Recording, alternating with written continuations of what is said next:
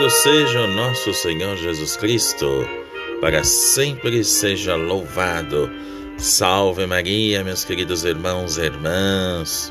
Hoje nos encontramos nesta grande solenidade, nesta grande festa, nesse grande momento que estamos celebrando hoje a festa de São Pedro e São Paulo. Claro, caído na semana mas que vai ser celebrado no domingo aqui no Brasil. Mas nos outros países, como em Roma, celebra-se no dia.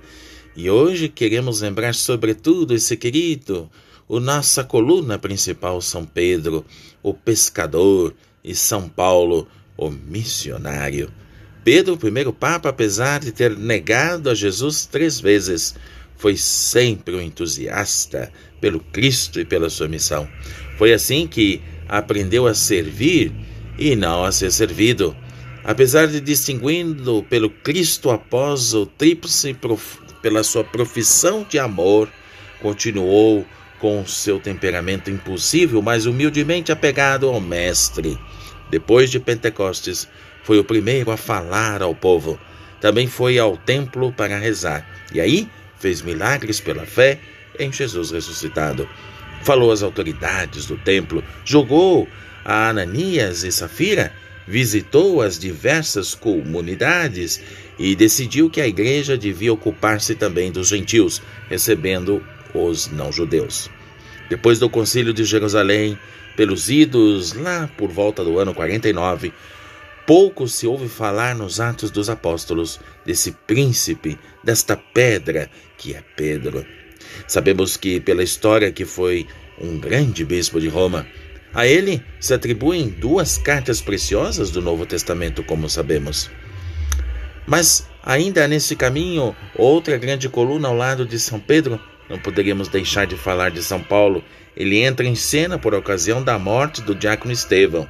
Daí por diante, podemos acompanhá-lo passo a passo em suas viagens de evangelização e também pelos Atos dos Apóstolos, pelas 14 epístolas ou cartas dirigidas às comunidades cristãs de ontem e de hoje. É impossível, meus irmãos, resumir tudo o que São Paulo fez em favor do cristianismo em todos os tempos. Uns o apresentam como o maior promotor da liberdade do cristianismo, outros ainda como autor da síntese mais completa do mistério de Cristo. E ninguém consegue resumir de fato a grandeza e a sublimidade de sua pessoa. Portanto, meus irmãos e irmãs, Pedro e Paulo, hoje que celebramos nas comunidades que têm como ele padroeiro, colunas da igreja, são nossos orientadores, faróis, animadores da nossa evangelização e também na comunhão com Cristo e seu povo. São Pedro e São Paulo, rogai por nós.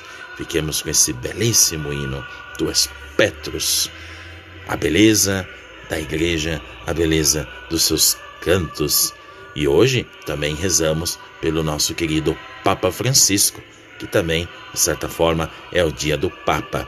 Rezemos por ele, para que o Espírito Santo de Deus, o Papa Francisco, possa continuar o seu caminho como foi para Pedro e Paulo. Deus abençoe a todos. Até amanhã, se Deus quiser.